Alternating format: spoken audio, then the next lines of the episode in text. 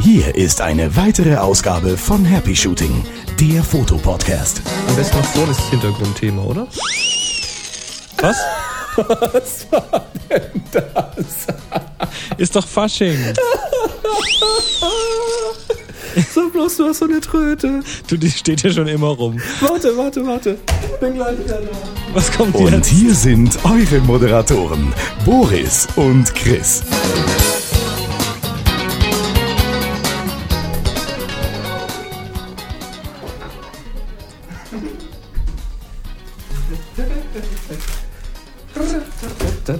Was kommt jetzt? Was kommt Bist noch jetzt? Ja, ich bin da. Mach noch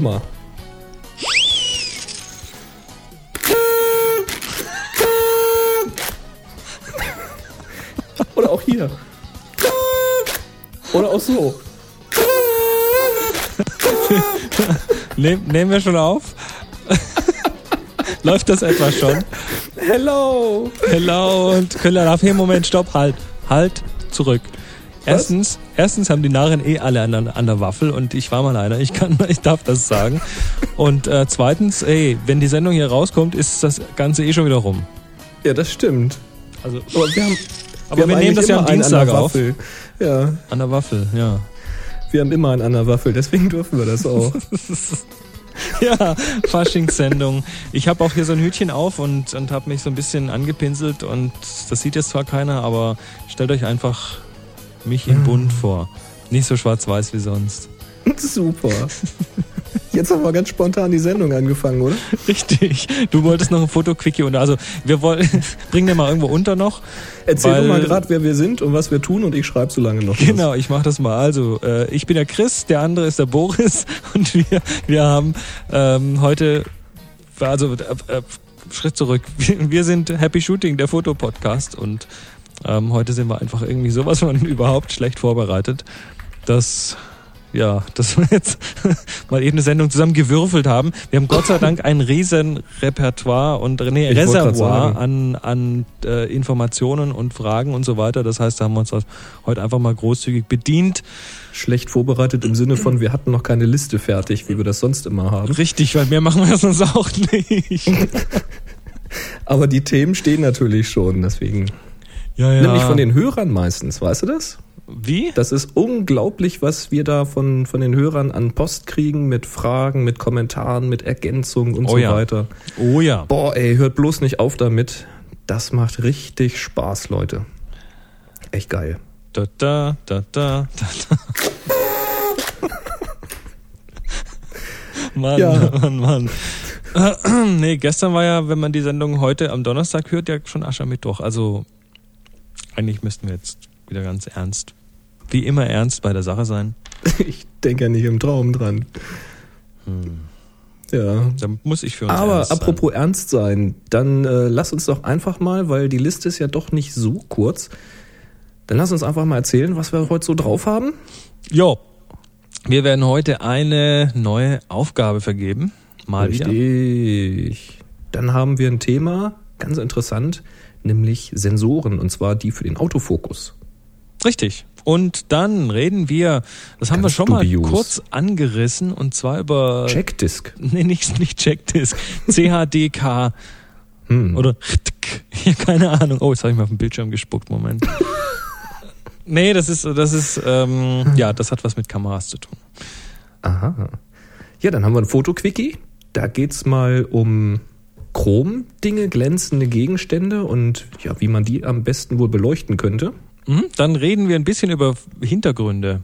Im Studio, mobil und so weiter. Mhm. Ach, das sogar in einer anderen Reihenfolge, aber das ist auch wurscht. Denn wir haben noch einen Studiotrick zum Thema Ermittlung der korrekten Einstellung ohne Flashmeter. Jawohl. Und dann geht's um das Thema Perspektive stauchen. Und natürlich, ihr ahnt es schon, 2008 ist unsere Workshop-Zeit.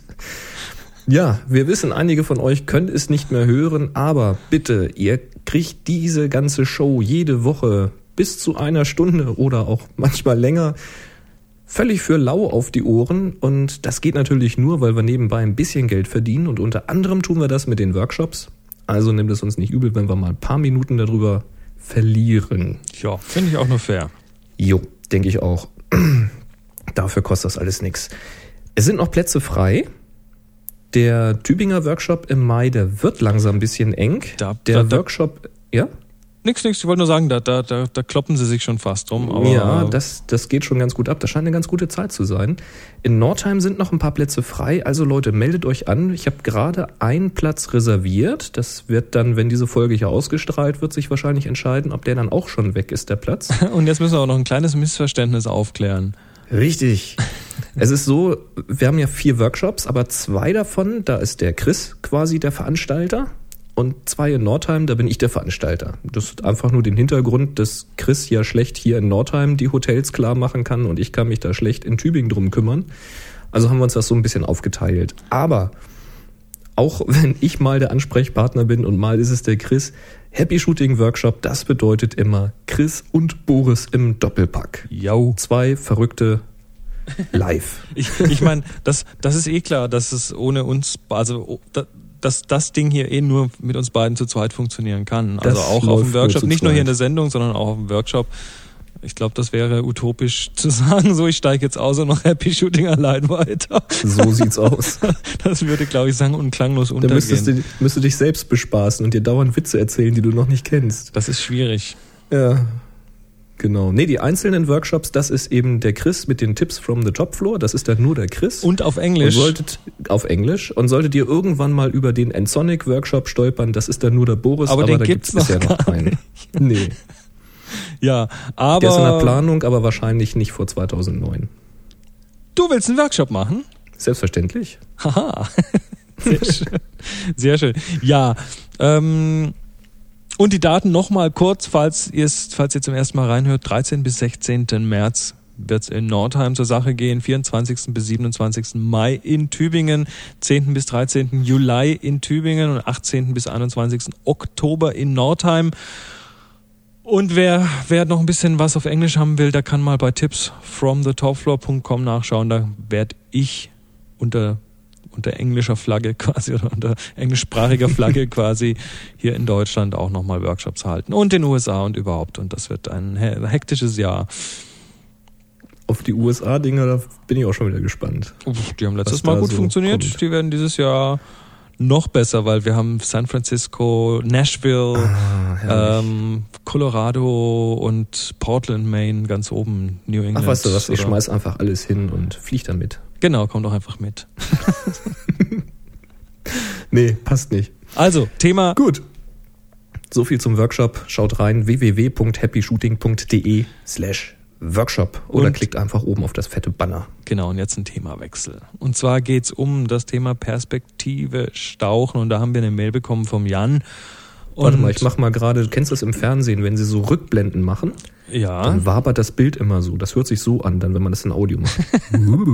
Nee, nee, nee, das machen wir jetzt noch nicht. Komm mal wieder so. zurück, komm. Weil ich möchte erst mal kurz erklären, worum es eigentlich geht. Mach mal. bisschen Hintergrund geben darf man ja. Und zwar ist immer wieder so die Frage, ja, wie, wann brauche ich einen Weitwinkel, wann brauche ich ein Teleobjektiv und überhaupt. Also generell noch mal kurz ganz einfach die Erklärung, was ist überhaupt Weitwinkel?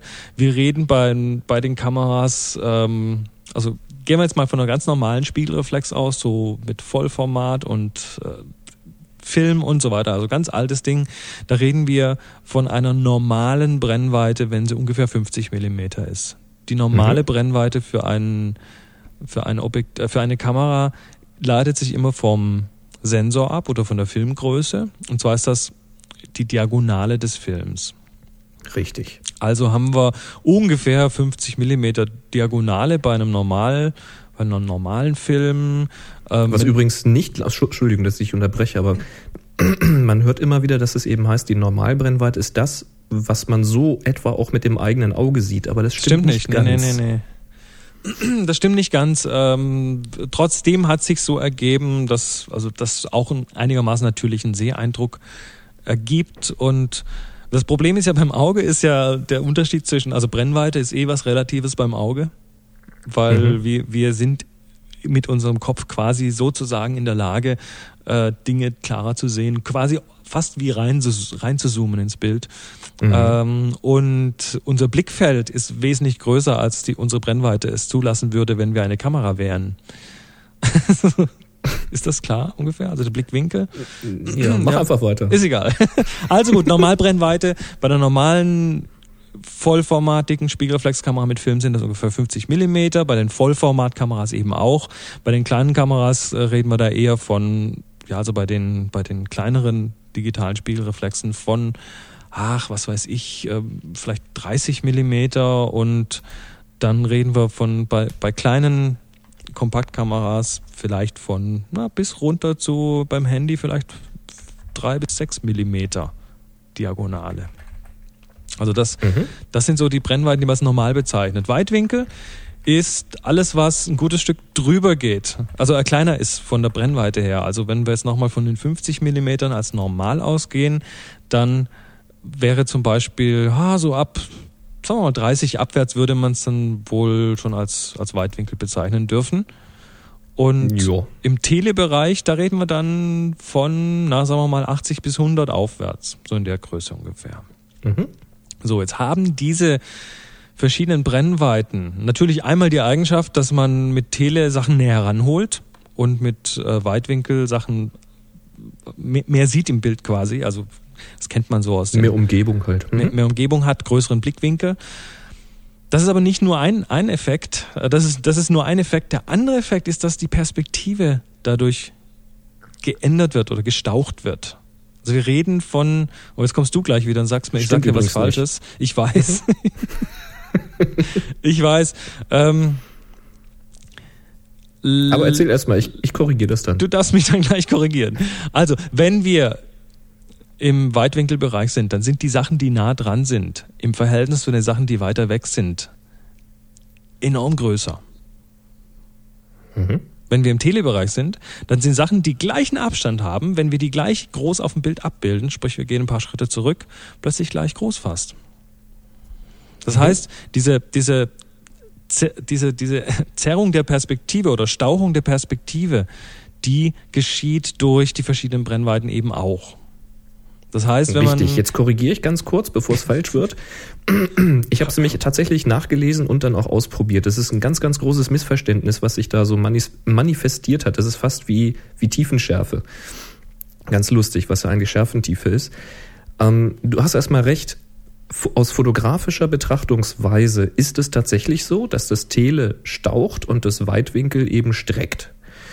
Wie kommt das? Das kommt ganz einfach daher, wenn du ich nehme mal gerne das Beispiel, du hast ein Model auf einer Brücke, im Hintergrund ist eine Stadt, Fußgängerzone oder sowas.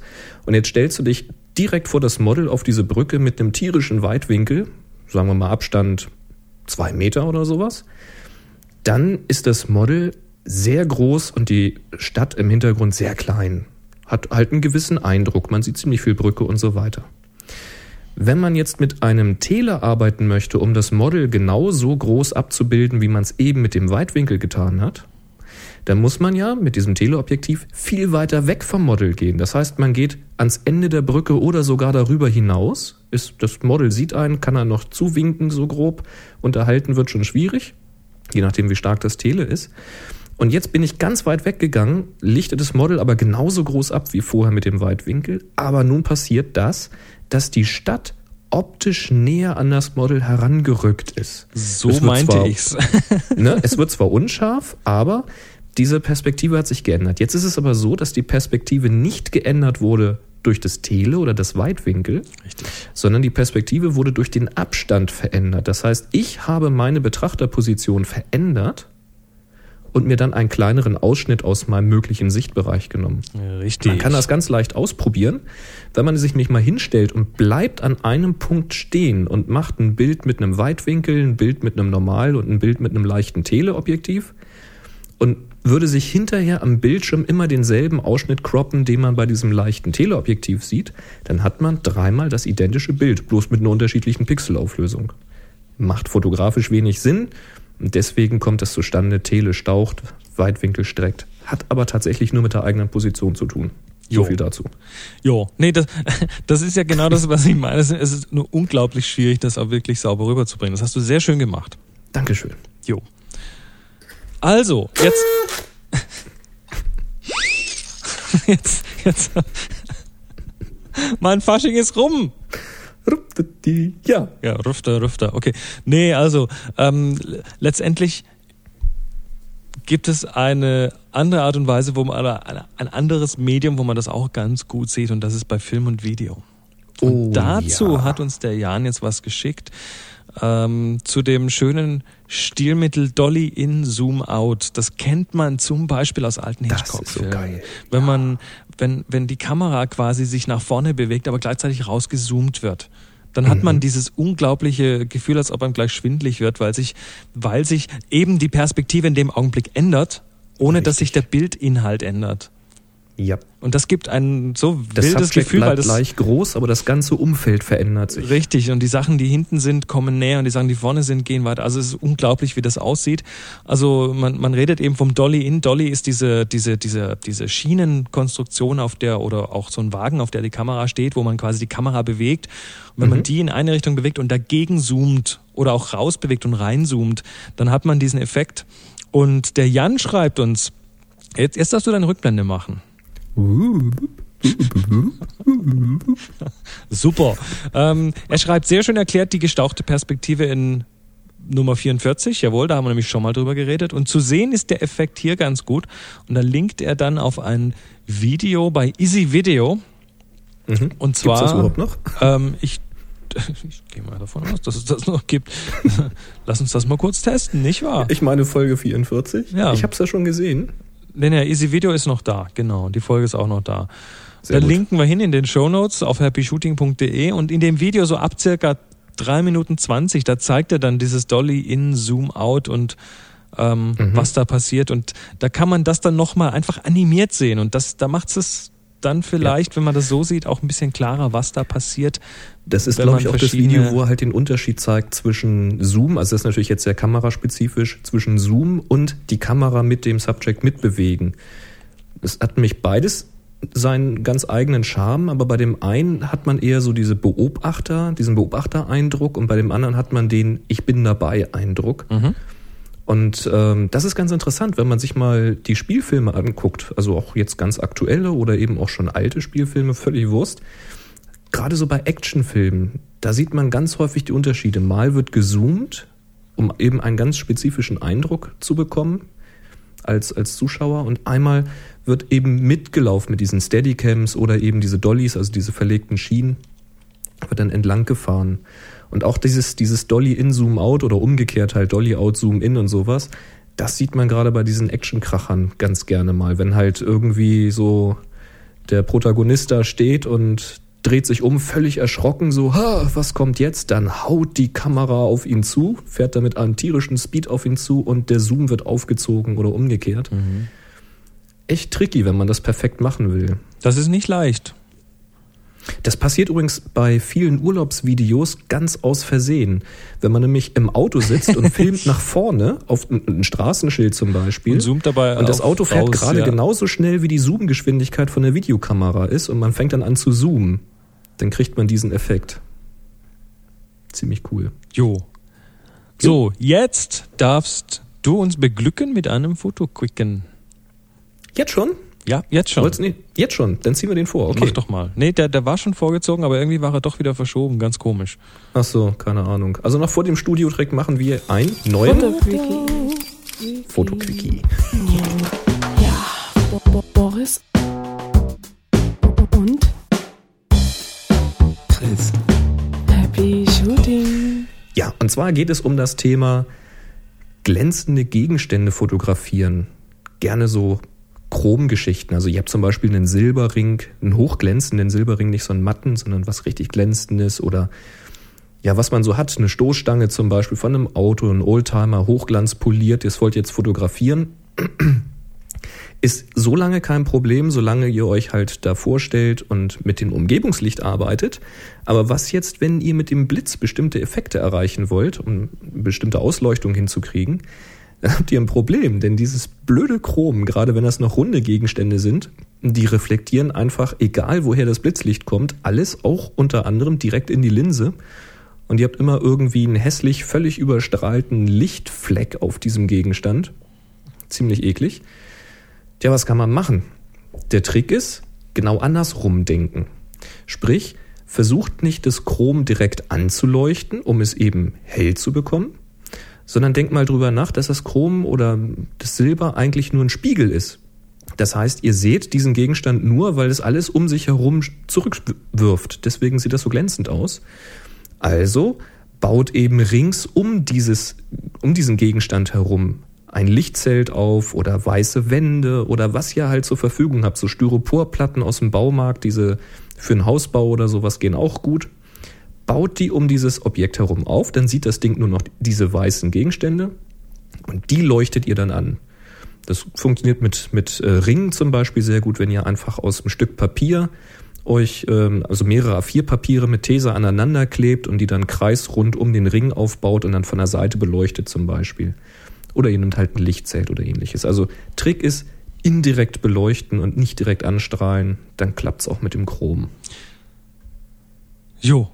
Und wenn wir schon beim Thema Studio sind, dann ähm, ja, ist ja, ist ja nicht wirklich Studio, aber es gibt so ein paar Situationen im Studio, wo man doch immer wieder das Problem bekommt, ich habe hier eine Kamera, ich habe hier einen Studioblitz, der Studioblitz hat irgendwie eine Möglichkeit, dass man ein bisschen einstellt und habe ich alles toll aufgebaut, aber jetzt muss ich auch die Belichtung richtig einstellen. Mhm. Und wie mache ich das jetzt? Kann man sich natürlich für viel Geld so einen Flashmeter kaufen, also ein, ein Blitzmessgerät, wo man dann den den Blitz drüber ansteuert und dann misst, wie viel beim Subjekt ankommt und welche Blende man dafür braucht und so weiter. Und das ist ja alles ganz toll. Aber wer damit anfängt mit Studiofotografie, der hat dann oft eben noch nicht ganz so die Kohle, um das so zu machen. Na, da Und brauchst du, glaube ich, auch relativ viel Hintergrundwissen noch, weil was misst der schon? Ja Du gut, der, mit einer der anderen misst, Blende arbeiten, da musst du wieder alles umrechnen. Nee, nee, also das, das geht dann schon relativ einfach mit so einem Ding, aber billig sind die halt nicht. Also, Oder du redest von solchen modernen Dingern, wo du alles schon einstellst und sagst, Du stellst, du stellst, ähm, du, du sagst dem Ding im Prinzip so ein paar Basics, hängst das an den Blitz, dann drückst du an dem, an dem Flashmeter auf den Knopf, dann löst er den Blitz aus, misst gleichzeitig. Und das Ganze machst du da, wo das Subjekt sitzt und dann weißt du, wie viel Licht da ankommt. Das ist schon Boy. äh, ganz okay, aber dann spätestens, wenn du dann irgendwie einen zweiten Blitz dazu nimmst, dann musst du erst den einen und dann musst du erst den anderen und dann musst du beide zusammen und und dann hast du noch einen von hinten fürs Herlicht. und dann hast du noch ein bisschen, so ein bisschen Highlights von hinten und solche Geschichten. Und dann wird das Ganze relativ schnell, relativ umständlich. Aber darum geht's gar nicht um das Umständlich. Es geht eher um das, um das, ja, um die Kohle, die man sich eigentlich so ein bisschen sparen kann. Zumindest am Anfang, äh, in der man sich eine ganz einfache Graukarte besorgt. Und mit der Graukarte kann man richtig gut rausfinden, wann es richtig belichtet ist. Ich habe jetzt auch eine. Danke, Gary. Hi. Du hast eine bekommen? Ach so, stimmt. Ja. Gary hat ja eine, ja, richtig. Das Weihnachtsgeschenk. ja, ja, klasse. Ist die so, ist das so eine große DIN A4-Karte? Das ist so eine große, ja. Klasse. Also, genau so eine meine ich, eine Graukarte, die man quasi füllend, bildfüllend verwenden kann. Also, wo man, wenn man Mhm. so ein bisschen davon weg ist, dass noch genug Licht drauf fallen kann, trotzdem das komplette Bild füllt. Diese Graukarte ist ein kleines Wunderding. Und zwar ist diese Graukarte nämlich ähm, hat diese magischen 18% äh, Reflectance, heißt also reflektiert 18% des Lichtes. Also 17, 17,6 17, irgendwas. irgendwas. Mhm. Ja, aber ist ja wurscht.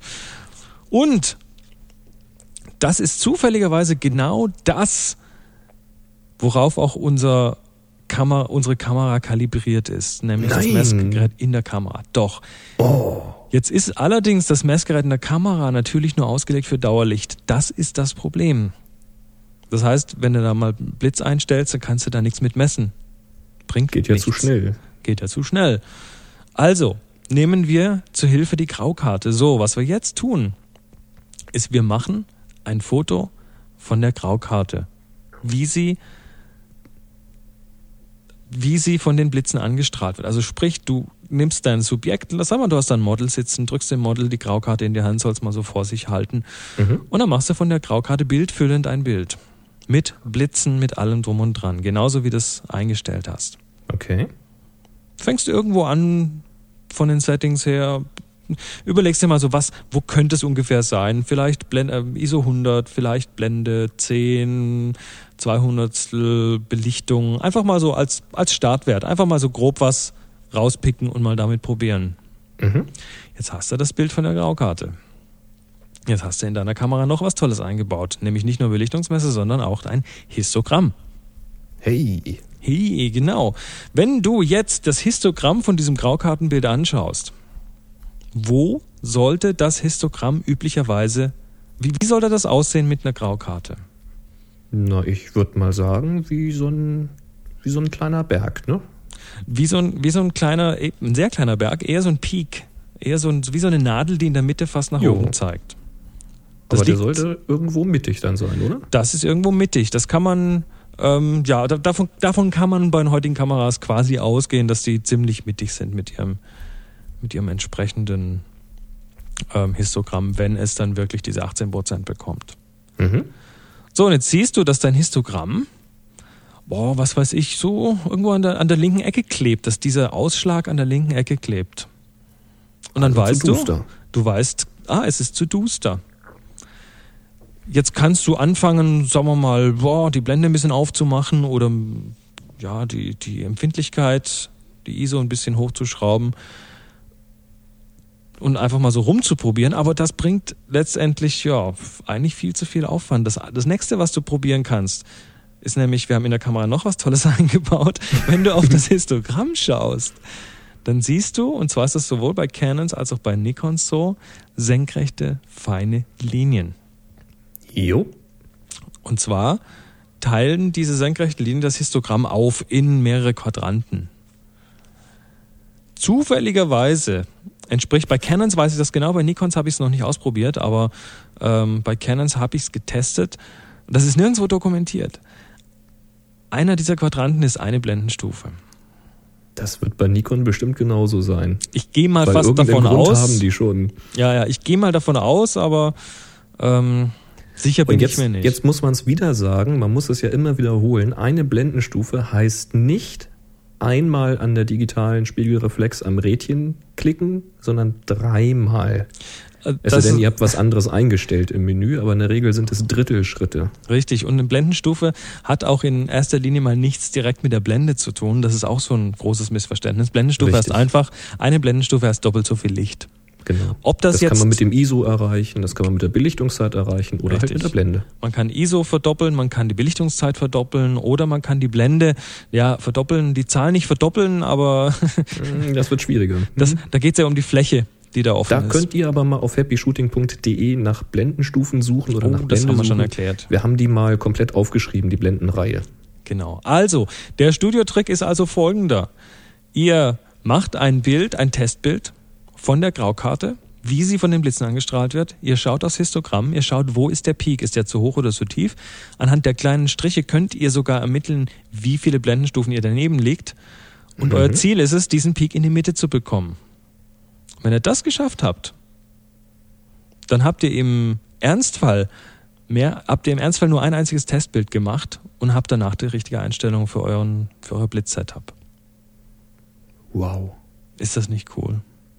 Das ist wirklich praktisch. Das ist hochpraktisch und du brauchst wirklich, brauchst das ist dir halt, erstmal das keinen ist so Kopf einer dieser, über die dieser. Punkte, wo man wirklich sagen kann, also das Histogramm auf dem Display, das ist richtig, richtig wertvoll bei sowas. Mhm. Weil diese ganz, das ganze teu, teure Belichtungsmess-Equipment, das ist alles schon eingekauft. Man hat das alles schon.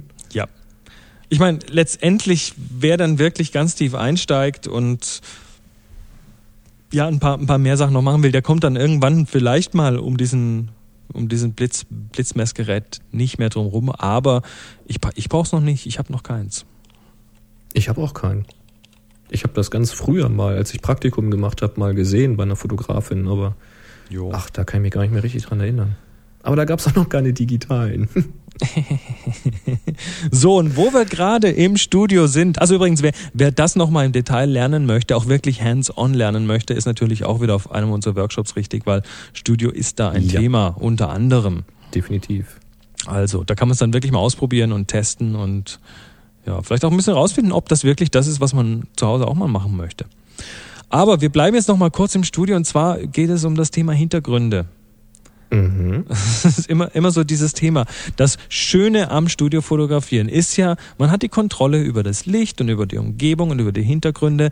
Und das Schlechte am Studio ist, man muss das Licht kontrollieren, man muss den Hintergrund kontrollieren. Also man hat auf einmal diese Notwendigkeit, sich über Dinge Gedanken zu machen. Fr- Früher ist man halt rausgegangen, hat ein Bild gemacht und dann war der Hintergrund nicht ganz und dann, ha, dann hat man noch das Subjekt ein bisschen bewegt und hat sich selber noch ein bisschen bewegt und dann hat plötzlich der Hintergrund gestimmt und dann war wieder alles toll und das Licht von draußen, draußen ist das Licht eh ähm, oft viel besser und toll und jetzt ist man plötzlich im Studio und jetzt möchte man da alles machen. Jetzt wissen wir, wie man das, die Blitzanlage einstellt, das haben wir gerade gelernt.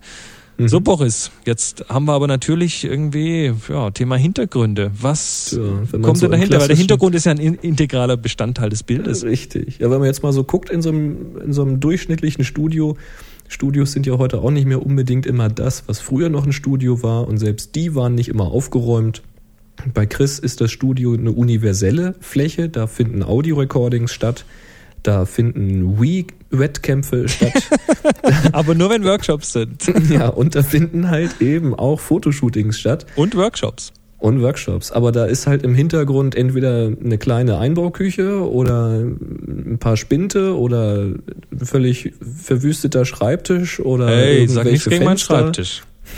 Deiner sieht gerade auch nicht toll aus. Meiner sieht auch gerade nicht so toll aus. Aber das ist ein anderes Thema, da kommen wir später dazu.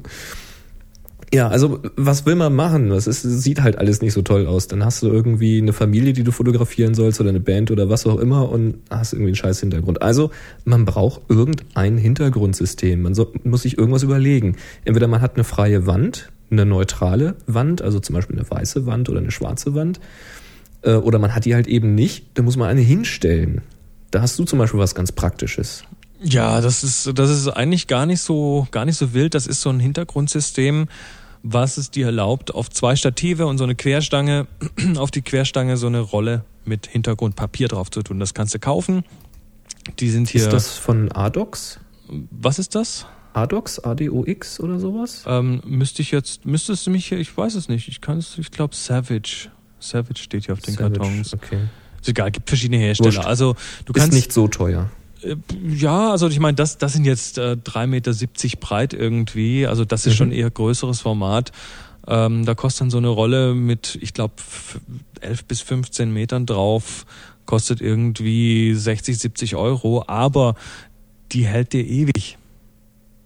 Ja, wenn, wie, je nachdem, wie man damit umgeht. Natürlich. Aber- Und, und nee, das Schöne ist, da, da das ja wirklich Rollenpapier ist, kannst du auch einfach unten, wenn mal was schmutzig ist, weil manchmal braucht man, du kennst das, man braucht manchmal diesen ewigen Hintergrund, diesen unendlichen Ja, Hintergrund ja, und dann, ja. Das wollte ich gerade erzählen. dann Mhm. zieht man das quasi so nach vorne und steht dann auf dem Papier und hat, dann, und hat dann keine harte Kante zwischen Fußboden und Wand. Und da wird es natürlich schmutzig dabei und dann schneidet man halt mal vorne einen Genau. Meter ab oder so. Das ist mich der Witz bei so einem Hintergrundsystem. Also das, grob gesagt, besteht das erstmal aus zwei Stativen und einer Querstange. Und auf dieser Querstange ähm, ist halt eine Rolle Endlospapier drauf, wenn man so will. Und das rollt man eben einfach ab. Und damit man jetzt nicht nur einen platten Hintergrund hat, sondern eben auch den Fußboden noch mit abgedeckt hat, eben dieses, was du gerade sagst, der endlose Hintergrund, rollt man eben so weit ab, dass man die Leute oder die Gegenstände eben da drauf stellt.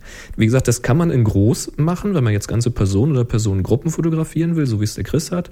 Man kann das aber auch in ganz klein machen. Man kann sich das richtig in Modellmaßstab basteln. Wenn es eben um Produktfotografie geht für Gegenstände, sage ich jetzt mal, die nicht größer sind als ein Handy, ein Taschenrechner, Ja, ein kleines Porzellanschaf oder ein, ähnliches. ein Blatt, ein Blatt A2 Tonpapier gibt's in allen Sowas. Farben. Einfach im Schreibwarenladen holen Richtig. und schon hat man einen schönen Hintergrund für Produktfotografie. Ja. So habe ich zum Beispiel, ich hatte neulich eine 5D hier, mit der ich ein bisschen gespielt habe. Und da habe ich natürlich auch ein paar schöne Fotos von gemacht, zumindest ausprobiert. Und da habe ich auch einfach nur so einen weißen Pappkarton aus dem Bastelgeschäft zu einer Hohlkehle gebogen, also eben ähm, an den Schreibtisch festgeklebt mit zwei Tesas und nach unten auf dem Fußboden festgemacht mit zwei Gewichten. Und dann eben sehr bodennah gearbeitet, weil der Schreibtisch halt voll war, aber das geht sonst natürlich auch auf dem Schreibtisch. Dein Also das sind hinter, ja, das sind halt Hintergründe. Ähm, der Vorteil bei so einem System mit Stativen und Stange, also wie Chris das zum Beispiel hat im größeren Maßstab, der ist eben der, dass das auch draußen geht. Klingt Kannst jetzt tierisch paradox. Wozu braucht man draußen ein Hintergrundsystem? Aber das kann halt schon Sinn machen. Ich komme jetzt gerade auf dieses Thema, weil ich habe gerade vorgestern in einem Forum ein Foto gesehen von einem schwarzen Pferd mit einer ähm, langhaarig blonden Reiterin, die da eben davor steht und das Pferd hält.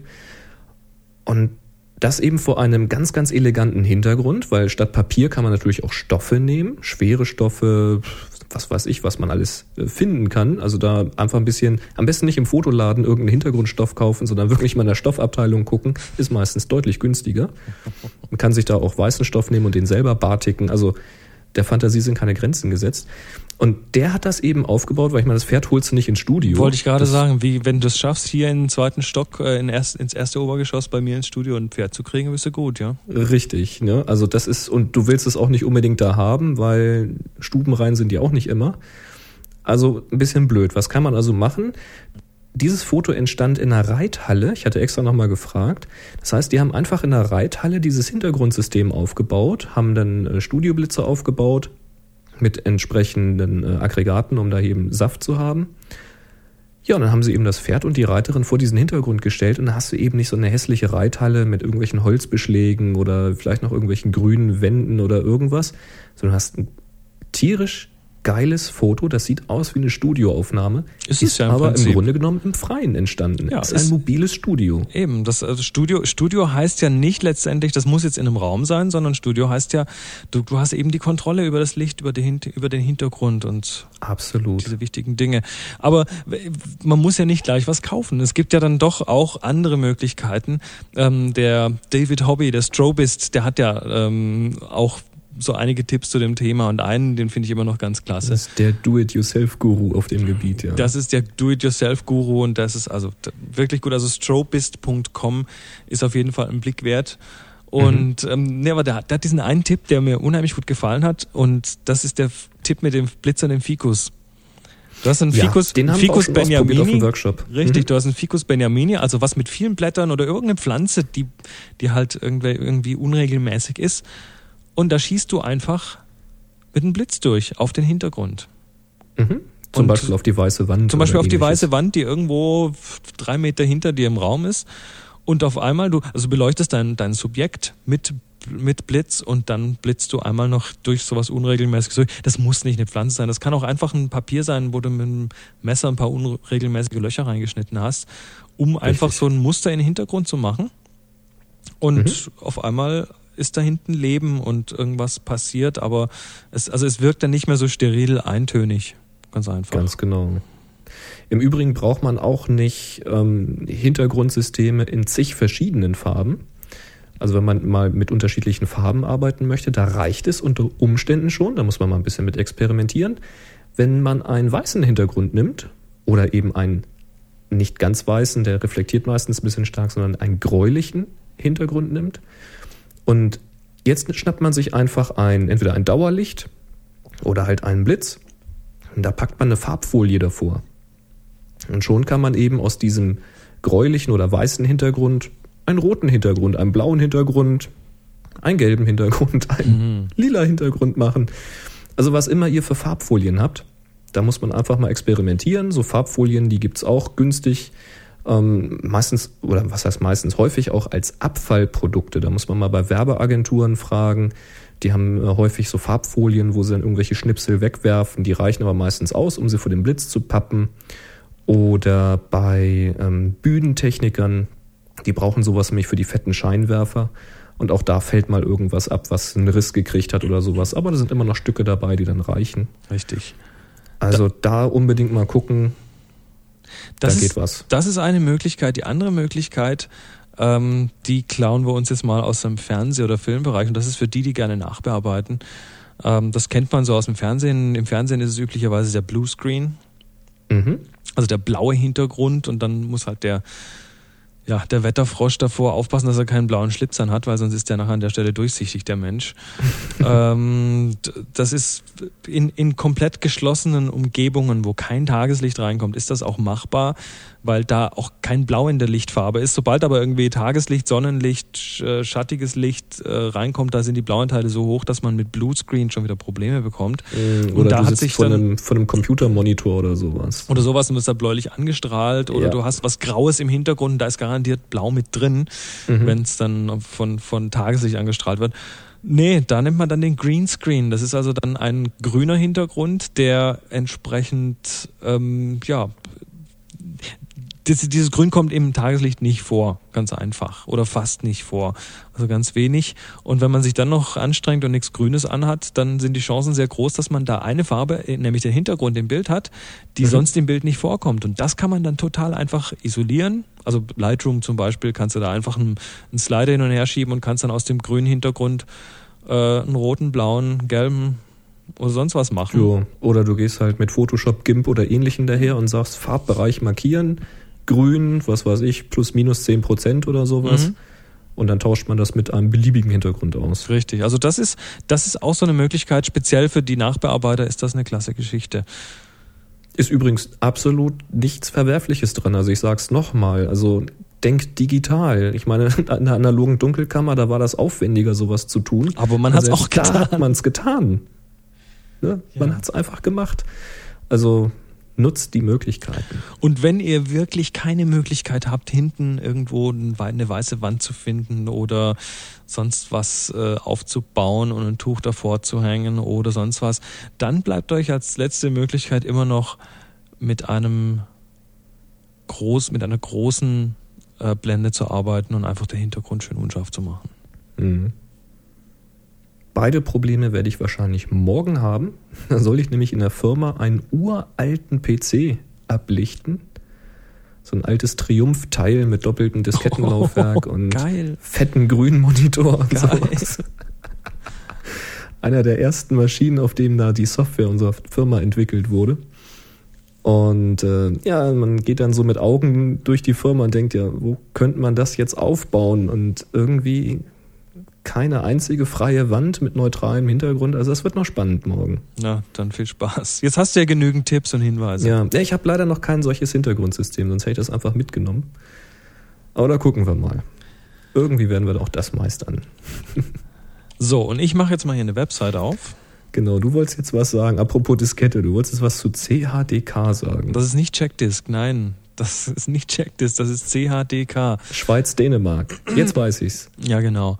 Nein, ähm, das ist eine Software, die richtet sich an die Besitzer von Canon PowerShot Kameras. Und da Ah, ähm, wir speziell, was. wir hatten da mal was drüber, ja. Und zwar speziell, ähm, es gibt so eine Handvoll Modelle. Ich habe es jetzt, warte mal, da steht das Supported Kameras, die A560, die A570, A610, A620, 630, 640, 700, 710 IS Ist ja gut. Mach, lass uns einen Link machen. und so weiter, genau. chdk.wikia.com, da findet Guck man das. Ähm, ja, und jetzt ähm, habe hab ich immer wieder E-Mail bekommen. Im Rahmen von Happy Shooting haben wir E-Mail bekommen. Ich habe im Rahmen von Tips from the Top Floor auch immer wieder E-Mail bekommen. Mensch, erzähl doch mal was darüber und das ist was ganz Tolles und überhaupt und naja, ich habe keine Powershot, also ist es für mich, ähm, war es für mich einfach nicht interessant. Aber irgendwann bin ich dann eben doch mal losgegangen, habe ein bisschen nachgeforscht und habe mir den Entwickler gekrallt, den einen der Head, der Kopf der wichtigen Nein. Entwickler, die das Ding nämlich schreiben und also ich den muss jetzt mal dazu sagen, da hat Chris mir jetzt nichts vor von gesagt. Ich bin Nein, überrascht. ich kann auch, wir können da jetzt auch nichts einspielen, weil das ist ein Interview, was ich auf Englisch geführt habe. Deshalb wird es auf schade. Tips from the Top Floor laufen. Aber ich kann euch einfach ein paar Sachen darüber erzählen, weil es ist nämlich wirklich interessant. Ich dachte immer, das wäre so ein Firmware-Hack, dann wird halt die Firmware ersetzt und fertig. Ja. Äh, äh, äh, äh. Nicht? Das ist nämlich das Interessante dran. Das Ding lädt quasi oder wird durch die Firmware geladen. Es geht entweder über eine Tastenkombination oder man muss es in einer bestimmten Form in Anführungszeichen bootbar auf diese äh, Speicherkarte tun. Und jedes Mal, wenn du die Kamera startest, nachdem die Firmware geladen ist, wird das quasi mit reingeladen als Erweiterung. Aha. Aha. Das heißt aber auch im Umkehrschluss, wenn du die Kamera wieder ausmachst, ist das Ding wieder weg.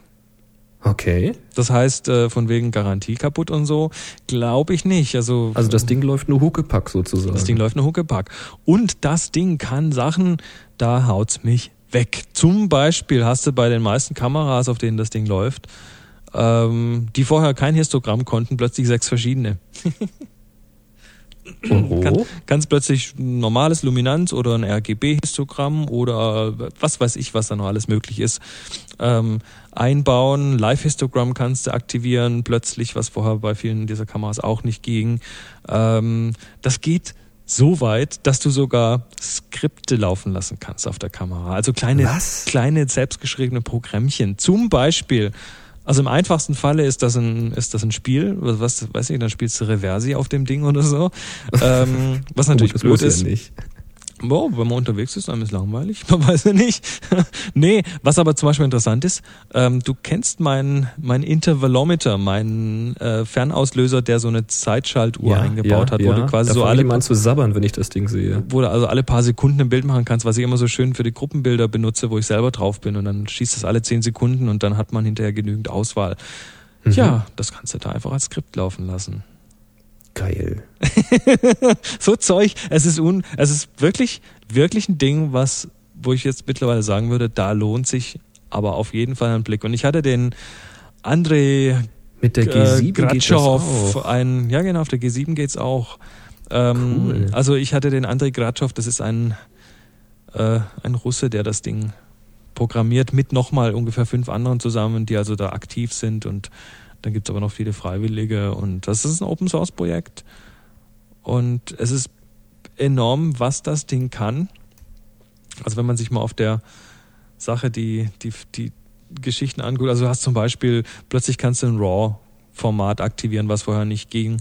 Genau, jetzt haben wir ja nochmal die verschiedenen Live-Histogramm, auch Live-Histogramm, RGB Live-Histogramm, Blended Luminance, ähm, den sogenannten Zebra Mode, das ist dieses, was man auch aus, dem, aus dem Video wenn kennt. Was über, wenn was überbelichtet ist, dann fängt es dann an zu, Genau. zu äh, blinken Dass und dann so Highlights- zu werden. genau, so. dass dann die Highlights und die unterbelichteten Sachen blinken. Mhm. Oder ein Depth of Field, also ein Schärfentiefe-Rechner, der da eingebaut ist. Wobei das Zebra kommt ja kurz bevor es ausblutet, oder? Ähm, das kommt darauf an, wie das Zebra eingestellt ist. Ist eine Warnung, oder? Na, Das okay. kann als Warnung sein. Ich weiß jetzt nicht, wie es da ist. Also auf meiner Videokamera kann ich es einstellen, ob es äh, bei Überbelichtung äh, blinken soll oder ob es schon Ah, bei okay. 70 Prozent blinken soll. Ist ja egal. Ähm, dann eben Thema Skripte, zum Beispiel Skripte, mit denen man zum Beispiel so Sachen wie Bracketing einbauen kann, auch nicht nur so ein Intervalometer.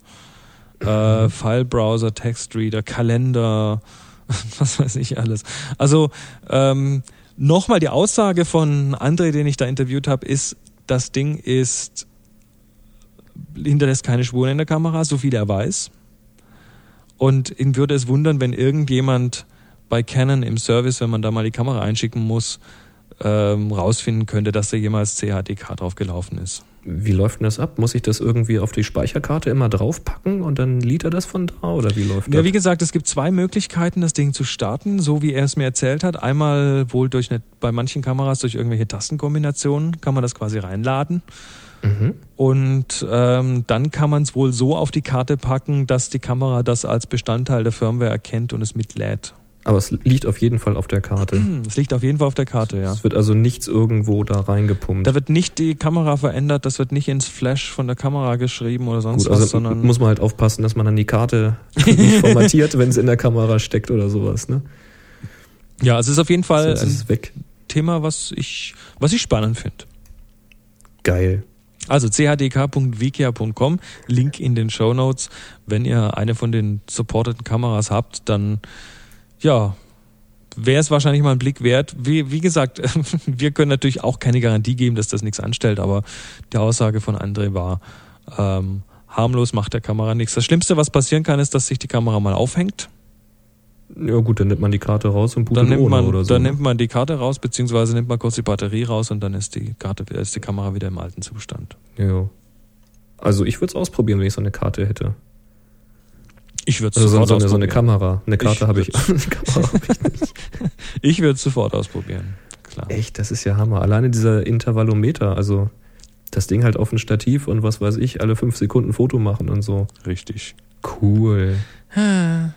Ich glaube, ich muss mir so eine, so eine Powershot kaufen. Also, liebe Firma Canon, falls ihr jetzt zuhört, hey, ihr habt, glaube ich, gerade einen neuen Kunden bekommen, weil es diese, weil es CHDK gibt. Ich glaube, Canon sieht das CHDK nicht so gern, aber Ich kann es nicht verstehen, aber okay. Na gut. Ja, apropos sehen. So eine Sprich. Kamera sieht ja immer Dinge, wenn sie scharf stellen will, ne? Mhm. Und da haben wir hier vom Gerald einen Vorschlag bekommen. Ich lese ihn einfach mal direkt vor, weil das deckt sich so ziemlich mit den Dingen, die ich so im Augenblick wahrnehme um mich herum. Er schreibt, Hallo Boris, hallo Chris, ich hätte einen Themenvorschlag für euch. Autofokussensoren. Irgendwie habe ich das Gefühl, dass es derzeit Mode ist bei den DSLRs, die Her dass die Hersteller anstatt mit Megapixeln jetzt mit der Anzahl der Kreuzfeldsensoren werben. 9, 15 oder gar 45 Sensoren. Nur fragt man sich, was soll das? Ich kenne keinen, der außer dem mittleren Sensor die Dinger überhaupt benutzt.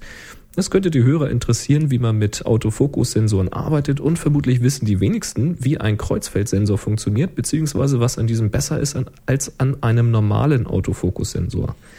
Gruß aus Berlin, Gerald. Ja, danke Gerald. Das, die- diesen Eindruck habe ich nämlich auch im Augenblick. Die Hersteller brauchen immer irgendwelche Zahlen, Zahlen, die große wachsen Zahlen. und die größer sind und wo man sagen kann, guck mal, unsere Zahl ist größer, wir sind besser. Wir haben den Ja. größeren. Das ist einfach immer so. Mehr Megapixel, mehr Sensoren. Und wenn denen die Sensoren und die Megapixel irgendwann ausgehen, dann fällt denen sicher wieder irgendwas anderes ein. Weißt du, was ich mir wünschen würde?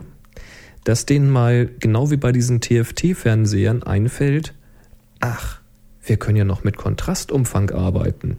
Da sind die TV-Geschichten ja hier, ich glaube, Sony will irgend so ein Ding mit OLED hergestellt haben, aber nur ein paar Zoll groß. Mit 1 zu 1 Million Kontrastumfang, was du bei Tageslicht niemals erreichen wirst. Naja, Ähm, aber ich würde mir wünschen, das würde bei den Sensoren mal kommen, bei den, bei den äh, Bildsensoren, dass man sagt, okay, komm, jetzt, wir können, was weiß ich, neun Blendenstufen. Das kommt, Umfang. irgendwann kommt das. Wir Wart's- können ab. 20, wir können drei Millionen. Naja, na gut, also, also Ja, generell, generell der, der Profi arbeitet in der Regel mit und auch viele, viele Amateure und viele ähm, Fortgeschrittene arbeiten mit einem Sensor und das ist der mittlere. Und, schal und schalten die anderen ab. Das ist einfach eine Arbeitsweise, die hat sich bewährt.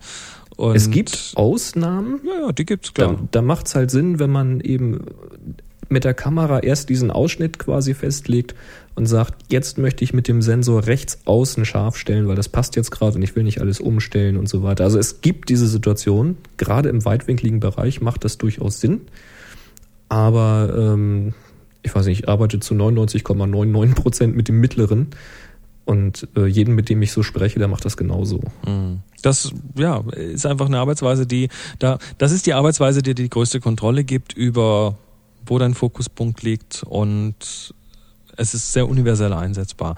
Gibt Ja. natürlich Ausnahmen, wenn du jetzt ganz nah dran bist und ähm, dann eine kleine, eine leichte Drehung mit der Kamera beim Umkomponieren ähm, die die Schärfenebene zu sehr verändert, dann dann musste manchmal, dann arbeite ich manchmal mit Sensoren, die nicht in der Mitte liegen, aber das passiert in einem von 50 Fällen. Hm. Ja, diese vielen Sensoren, das hat mich schon immer gewundert. Also man versucht halt ein möglichst großes Feld abzudecken mit Autofokussensoren. Wahrscheinlich für diesen Vollautomatikmodus und ähnliches, für diese ganzen Ja, also ähm, Motivprogramme. Aber das, das Problem fand ich immer, es, es war eigentlich egal, ob ich jetzt, ähm, wie viel waren es, 19 auf der Mattscheibe hatte oder nur sieben. er versucht halt immer, wenn er irgendetwas sieht in der Szenerie, das scharf zu stellen, was am dichtesten dran war. Richtig. Und das muss halt unter einen dieser Fokuspunkte fallen. Richtig. Jetzt, jetzt könnte man Das wollte natürlich. ich aber gar nicht fotografieren. Das ist, das ist so mein klassisches Beispiel. Du hast eine Kuh, die auf der Weide steht, ähm, die beobachtest du zwischen Bäumen durch und jetzt machst du ein Bild von der Kuh und die Bäume rechts und links auf dem Bild sind einfach näher dran und werden scharf gestellt und die Kuh Richtig. ist nicht scharf, ja. Toll.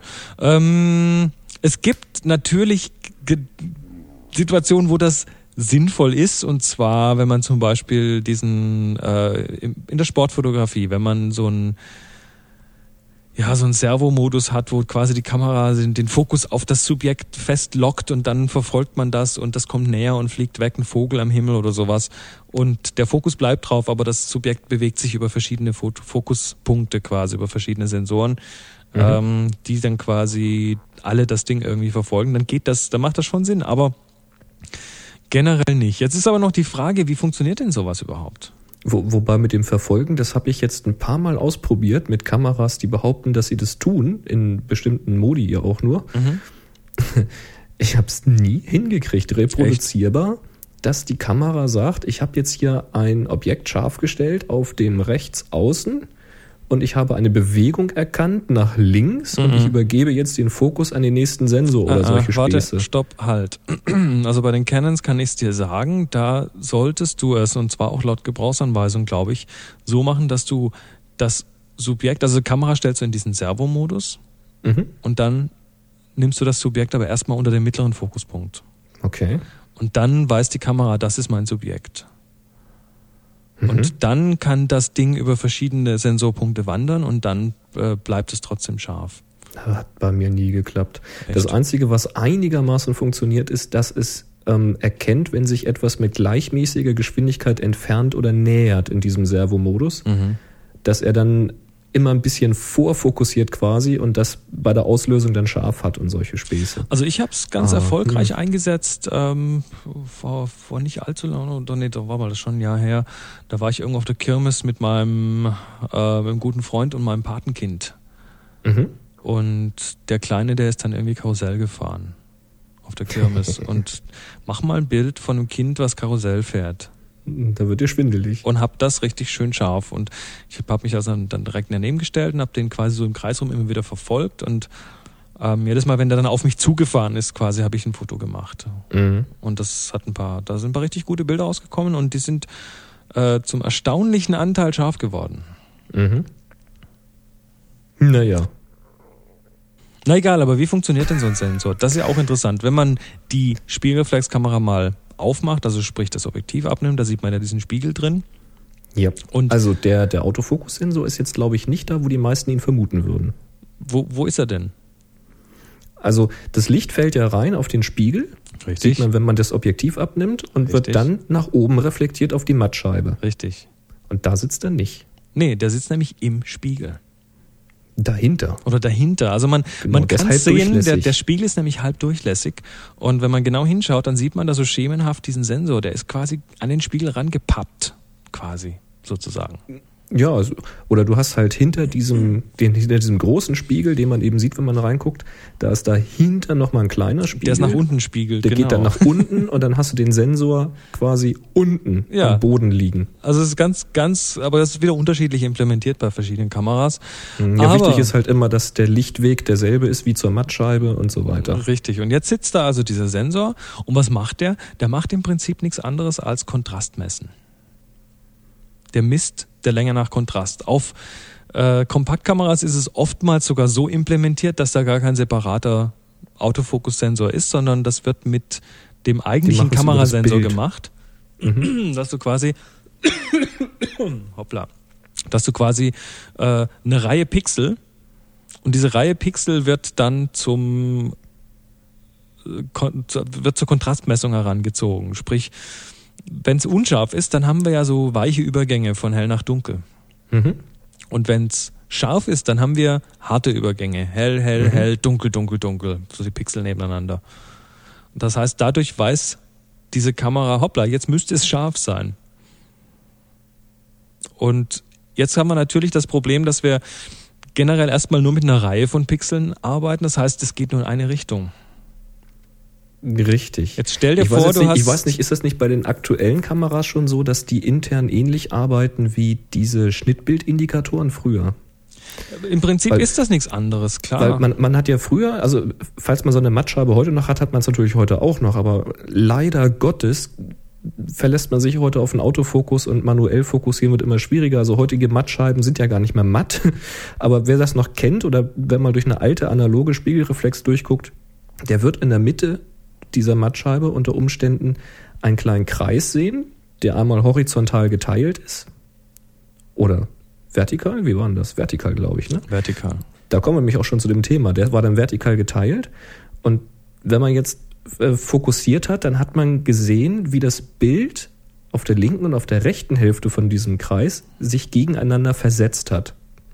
Und wenn der Versatz nicht mehr gegeben war, also wenn wir mit unserem Auge gesehen haben, da ist kein Versatz mehr drin. Da ist jetzt, wir haben eine horizontale Linie anvisiert, zum Beispiel eine Schreibtischkante, und die ist jetzt auch wirklich genau waagerecht durchgezogen, ohne Versatz, dann war es scharf. Und das versucht der Sensor da drinnen in dieser äh, Autofokus, dieser Autofokussensor, der versucht genau das auch. Der guckt jetzt zum Beispiel auf eine horizontale Linie, wie dieser Schnittbildindikator. Er sucht also eine horizontale Linie. Und wenn er die gefunden hat, dann versucht er eben zu analysieren, ob die quasi durchgeht, also ob der Kontrast gleichmäßig durchgeht. Richtig. Und diese, diese horizontale Linie ist im Prinzip implementiert über eine Reihe von Pixeln. Also über eine kleine, das ist wie so ein, so ein kleines CCD. So ein, Richtig. so ein CCD-Strich im Prinzip. Und jetzt kommt der Kreuzfeldsensor. Ja, das mit der horizontalen, das ist ja klasse. Also auch wer jetzt diese alte Kamera hat, der kennt jetzt genau das Problem. Diese normalen Sensoren machen das eben zum Beispiel mit dieser horizontalen Linie. Jetzt habt ihr aber keine horizontale Linie, weil verdammt nochmal, ihr habt lauter vertikale Linien im Bild, aber keine horizontalen. Zum Beispiel ein gestreiftes Hemd von jemandem, aber das ist dummerweise längs gestreift. Was nun? Wenn man diese Bilder gegeneinander versetzt, rauf und runter versetzt, dann ist der Kontrast immer gleich. Das Ding kann nicht scharf stellen. Der weiß nicht, was er tun soll. Man manuell könnte es auch nicht. Was hat man also früher getan? Man hat die Kamera ein bisschen schräg gehalten, 45 Grad oder 90 Grad, hat dann scharf gestellt, weil man das eben dann sehen konnte und wieder zurück. Und das kann man natürlich bei einer digitalen auch so machen. Ist nur blöd, weil man sieht es ja nicht mehr. Man sieht ja nicht mehr, was die Kamera sieht. Also hat man den Kreuzsensor gemacht. Nicht wahr? Ja, richtig. Also der Kreuzsensor deckt im Prinzip eben horizontal, vertikal beide Richtungen ab. Und damit hat er dann mehr, mehr Möglichkeiten, sich irgendwo festzukrallen und den, Kontra den Kontrast zu nutzen, um dann irgendwo drauf scharf zu stellen. Und Das genau das Trick. hatte ich neulich ausprobiert, als ich die 5D hier hatte. bei der 5D ist es ja auch so, dass die ein sehr, sehr gutes Autofokussystem hat. Also auch bei wenig Licht kann die sehr gut scharf stellen. Ähm, aber nur mit dem mittleren Sensor.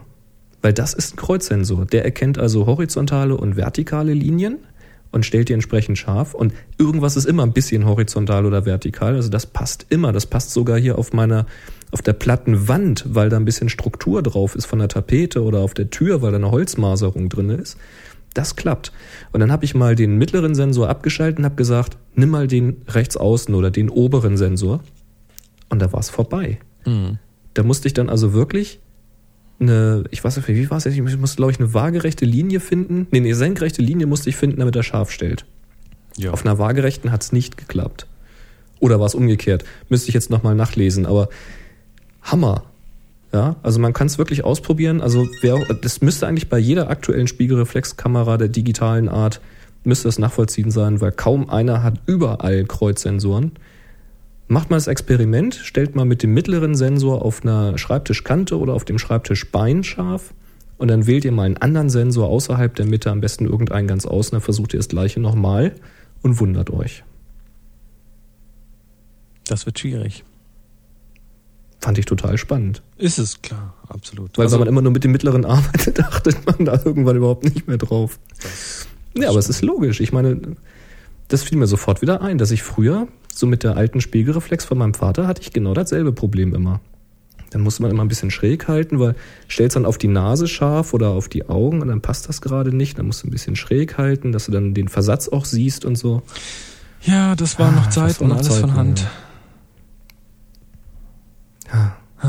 Also, nochmal, um es zu, Ja. zusammenzufassen, also Kreuzsensoren sind besser als, als Nicht-Kreuzfeldsensoren, weil sie einfach mehr Ja. abdecken. Und ähm, die Anzahl der Sensoren, ja, juckt mich in den wenigsten Fällen. Richtig. Das ist im Gro zum Großteil, bis auf wenige Anwendungen, wirklich ein reines Marketingargument. Jo. Also gerade bei 45 Sensoren hätte ich schon Schwierigkeiten, in einer angenehmen Geschwindigkeit den Sensor auszuwählen, den Nee, ich da- dann im da- Zweifel benutzen wollte. Da kannst du dann auch nicht alle davon auswählen. Das sind dann quasi Sensoren mit Hilfssensoren und so weiter. Und ist ja alles toll und gut, aber nee. gut, ich meine, die versuchen natürlich dann auch wieder schlau zu sein. Ich vermute mal, dass die dann auch anfangen, so wie bei der Belichtungsautomatik, irgendwelche Datenbanken einzubauen, die dir gewisse äh. Geometrieprofile deiner Umgebung abgelegt sind und dann die Kamera vielleicht zu erraten versucht, ob das jetzt eine Person ist, die vor einer Wand steht oder ob das jetzt zwei Bäume, Weißt du, zwei Bäume sind, die vor einer ist? Kuh stehen oder Weißt du, was geil ist? Geil ist die Entwicklung gerade bei den ähm, kompakten Kameras. Ich war gerade auf dem Geburtstag von meinem Vater Und seine Lebensgefährtin hat sich eine neue kompakte Kamera gegönnt. Ich weiß nicht, ich glaube, eine Casio war es. Die hat eine Gesichtserkennung drinne. Ja. Das heißt, du aktivierst diese Gesichtserkennung und guckst eben hinten auf den relativ großen Monitor eigentlich, das ist fast so groß wie die Kamerarückseite, und guckst mal so in der Gegend rum. Und wenn da Personen auftauchen und die groß genug sind, dass da ein Gesicht zu erkennen ist, dann ist quasi der Autofokus auf dieses Gesicht. Mhm. Wenn da mehrere Gesichter sind, dann erkennt er auch mehrere Rechtecke, die zeichnet ihr auch an und versucht die alle dann irgendwo in den Fokus zu kriegen. Hm. Und der Knüller ist jetzt, du kannst Aufnahmen machen, zum Beispiel von deiner Familie, Frau und Kind zum Beispiel und du selbst. Und wenn du dann in einer großen Menschenmasse bist, wo ganz viele Gesichter sind, dann bevorzugt er die Gesichter, die er kennt, zum Scharfstellen. Ist das geil? Ist das der Hammer oder was? Ist das Also- geil? Die Kameras werden ja immer schlauer. Meine Das Güte. ist der absolute Hammer. Und das in so einer, weiß ich nicht, 250, 260 Euro Kamera oder sowas. Ja. Ist ja schon nicht so billig für eine kompakte. Du, die, die so eine kompakte Hammer. Kamera, die hat, die hat heute mehr, mehr Prozessor, wesentlich mehr Prozessorpower als damals der Rechner für die Notlandung auf, auf, der, auf der Raumfähre. Also, Richtig. äh, Also das, das fand ich eine Funktion, die fand ich gar nicht so doof. Also gerade jetzt wirklich im Konsumerbereich, wenn du eben Urlaubsfotos machen willst, gar nicht so schlecht. Man kann es auch abschalten. Also man sollte auch da wissen, was man tut, äh, um halt auch gewünschte Effekte zu kriegen oder andere zu vermeiden. Was ich nicht so toll finde, es gibt irgendeine so eine ähnliche Entwicklung von, ich glaube, einem anderen Hersteller oder was der sich. HP, HP mit dem, äh, mit dem Grins, mit der Grinserkennung. Ja, ja, ja, die Ja, ja. erkennen, wenn das Gesicht lacht. Und Und lösen halt erst die lösen aus, erst aus, wenn, wenn er lacht, der Genau. auf dem Bild ist. Also ähm, auch das kann man abschalten, Gott sei Dank. Ja.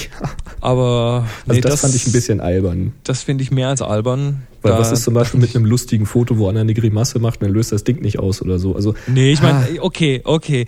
Zugegeben, es gibt sicher Situationen, da ist das schön und da mag man das auch, aber generell, hm, ich, Hm. das, das hinterlässt bei mir so einen leicht, leicht irgendwie blöd. Aber man kann es das mit abschalten. den Gesichtern und der. Familie, das fand ich pfiffig.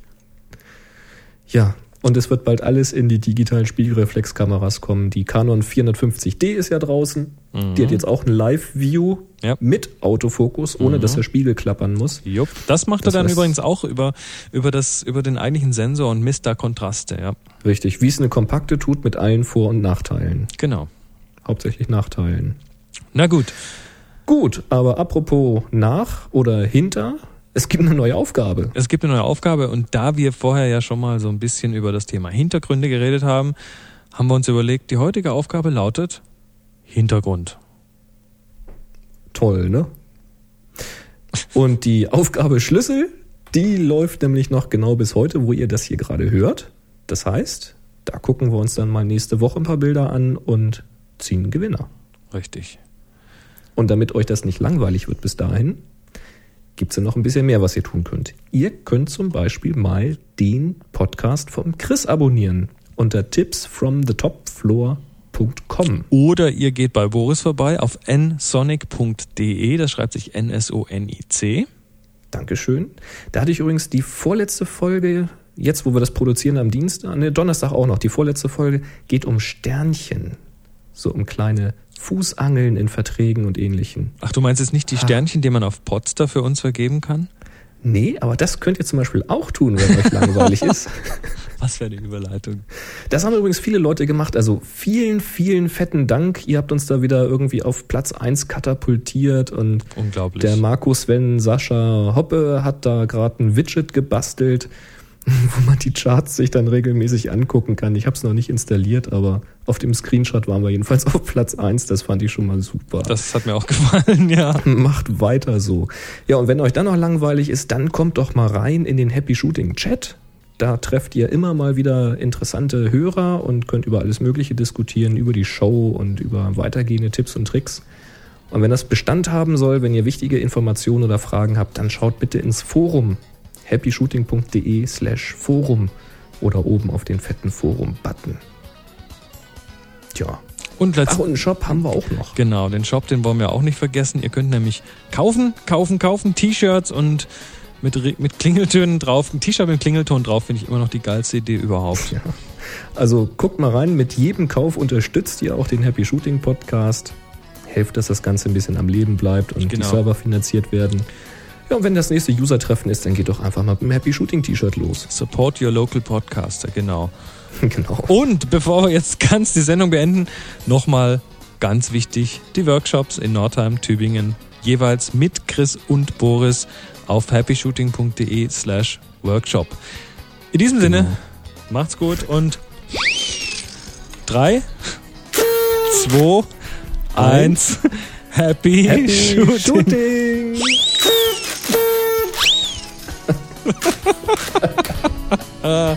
Ist das schwachsinnig? Zwei Pappnasen im Doppelpack. Sind wir schwachsinnig? Habe ich das jetzt auch in die richtige Stelle verschoben? Scheiße. Refresh.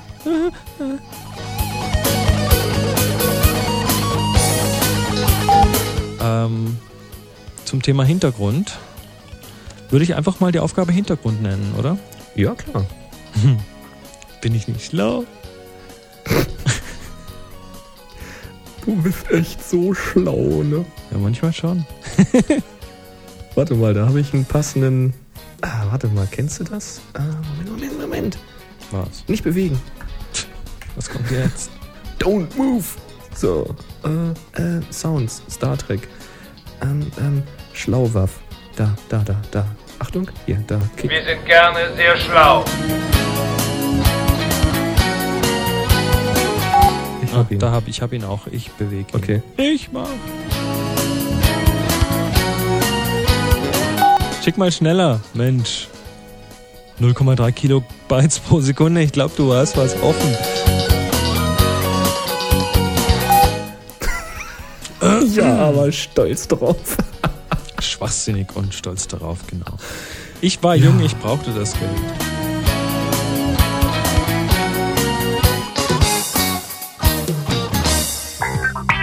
Sie hörten eine weitere Produktion von nsonic www.nsonic.de photocastnetwork.com, your photography resource in the potosphere.